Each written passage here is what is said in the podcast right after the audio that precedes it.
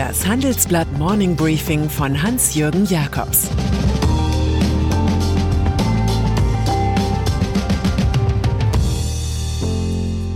Guten Morgen allerseits. Heute ist Mittwoch, der 8. April, und das sind heute unsere Themen. Die Eroberung der Schutzmaske. Wie Corona als Jobkiller wirkt. Korruption bei der Fußball-WM. Das Bild der Woche. Drei Männer auf dem Flughafen Franz Josef Strauß. Ein bayerischer Frühlingssonnennachmittag und eine Lieferung aus China von acht Millionen Schutzmasken, die aussehen wie von Christo persönlich verpackt.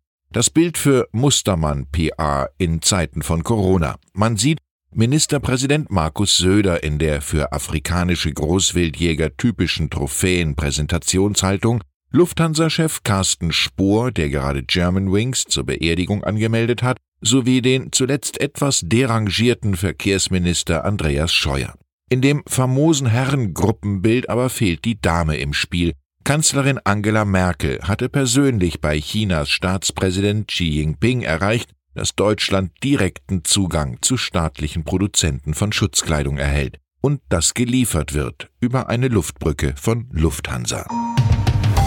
Es gibt kaum einen, der nicht Verständnis für die Seuchenbekämpfung der Bundesregierung hätte. Vermutlich um einige Prozentpunkte geringer fällt jedoch die Zustimmung zur amtlichen Ansage aus, über den Plan zum Neustart der Wirtschaft und des gesellschaftlichen Lebens solle jetzt nicht, bloß nicht gesprochen werden.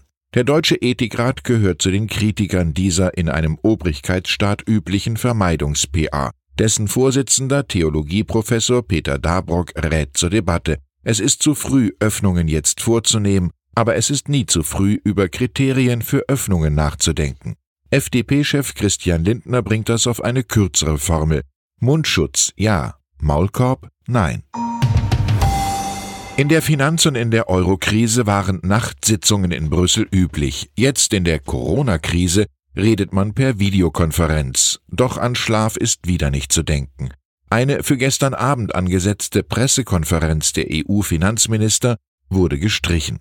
Heute um 10 Uhr soll darüber informiert werden, was bei ihrem Ringen um Rettungspakete herausgekommen ist.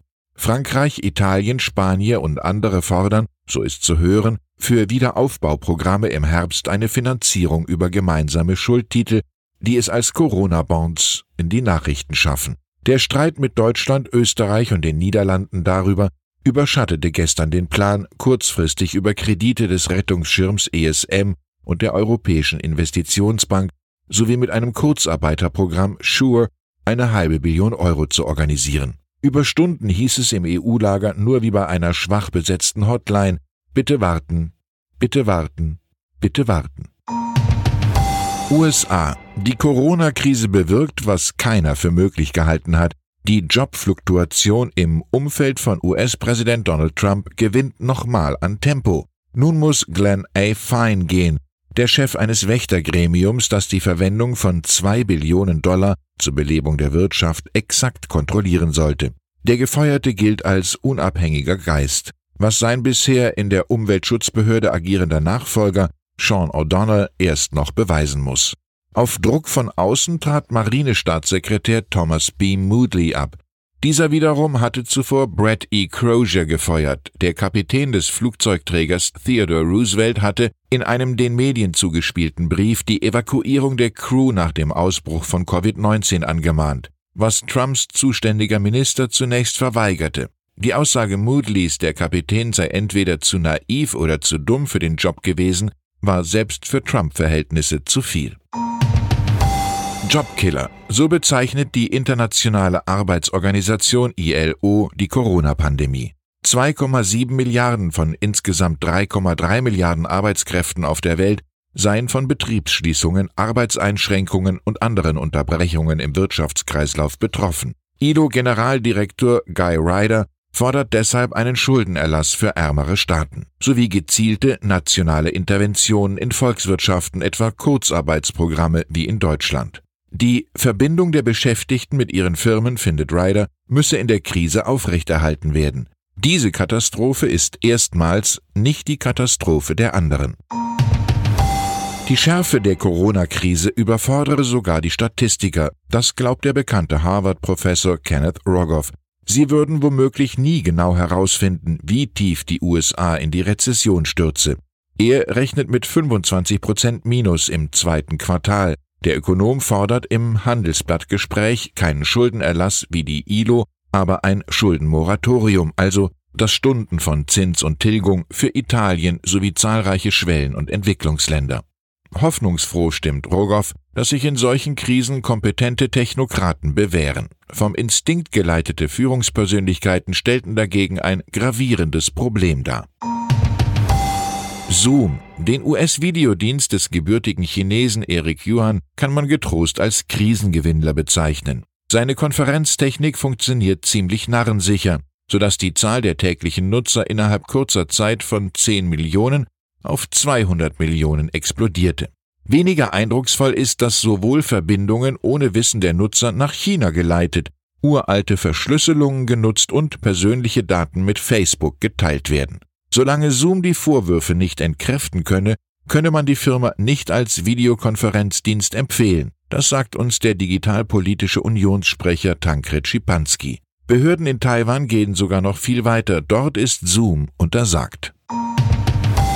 Und dann ist da noch der Fußball, die schönste derzeit ruhende Nebensache der Welt.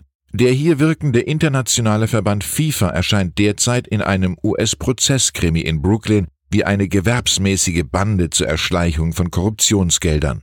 Jedenfalls geht die Staatsanwaltschaft in ihrer offiziellen Anklageschrift detailliert auf angeblichen Betrug bei den WM-Vergaben an Russland 2018 und Katar 2022 ein. Drei südamerikanische Funktionäre sollen dabei viel Geld für Pro-Katar-Stimmen erhalten haben. In der Russland-Sache wiederum soll der mittlerweile gesperrte Funktionär Jack Warner 5 Millionen Dollar Backschisch kassiert haben. Am Austragungsort Katar in zweieinhalb Jahren soll sich gleichwohl nichts ändern. The show must go on, heißt es in solchen Fällen. Jedenfalls, wenn es das Virus erlaubt. Ich wünsche Ihnen einen erfolgreichen Tag. Wenn Sie sich nach zweieinhalb Wochen Lagerkoller über besondere Literatur freuen wollen, empfiehlt sich am Karfreitag von 12 Uhr an der Livestream des österreichischen Radiosenders FM4. Dort lesen 120 Künstler, etwa Elfriede Jelinek oder Klaus Maria Brandauer, Albert Camus Die Pest. Das Entscheidende zur Lage hat Camus in Der Mythos von Sisyphos geschrieben. Es gibt kein Schicksal, welches nicht durch Verachtung überwunden werden kann. Es grüßt Sie herzlich, Ihr Hans-Jürgen Jakobs.